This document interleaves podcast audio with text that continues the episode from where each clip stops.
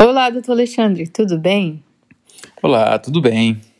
Então, hoje é sexta-feira, é dia da gente compartilhar um caso de sucesso do, do seu escritório. O senhor pode compartilhar com a gente? Sim, com certeza. É um prazer poder falar das questões técnicas que são inerentes à nossa atividade.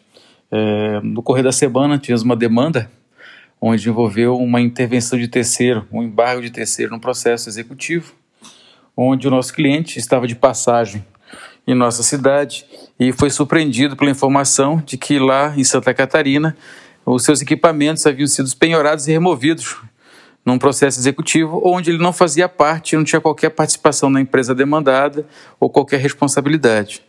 Apavorado, evidentemente, com a situação, que o equipamento que lá estava era para a sua atividade profissional de subsistência e ele estava distante e precisava de uma solução. Diante do que foi apresentado, utilizando a tecnologia que é justamente os processos eletrônicos hoje, se fez um levantamento, uma pesquisa e conseguiu realmente detectar qual era o processo e foi elaborado um embargo de terceiro com toda a documentação, notas fiscais, documentos que comprovavam que realmente os equipamentos eram dele, bem como também documentos que atestavam que não era sócio das empresas demandadas, que não tinha qualquer tipo de vinculação com elas, de responsabilidade, além do que, é, pretendendo facilitar a compreensão do magistrado, foi anexado um QR Code com um vídeo aonde o causídio que estava titular pela demanda judicial que lá do escritório, fez um vídeo explicativo para o magistrado como se lá estivesse, deixando claro a situação jurídica que se apresentava e a necessidade de uma providência jurisdicional no interesse da proteção dos direitos do nosso cliente. Surpreendentemente, eh, a resposta do magistrado foi mais rápida do que se imaginava.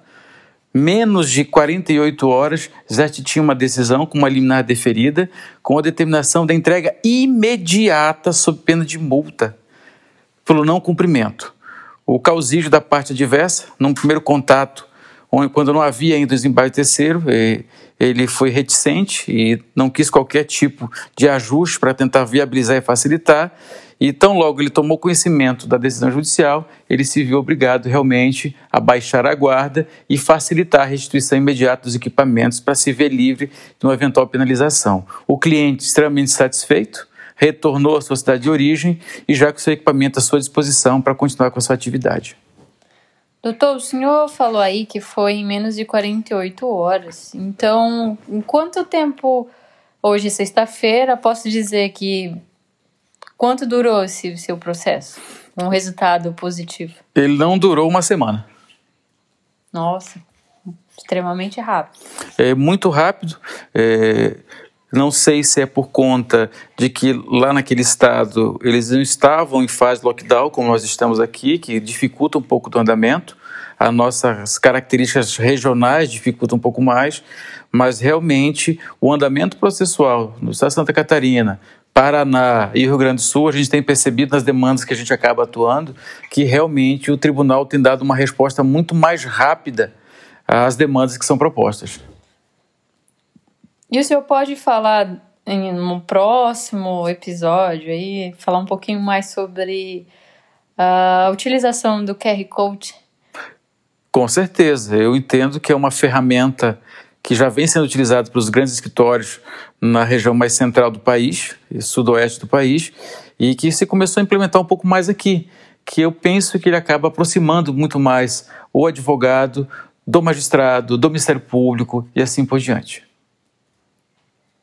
Parabéns, doutor, pela sua atuação e vamos aguardar o nosso próximo caso de sucesso. Estarei sempre à disposição a qualquer hora que me procurarem.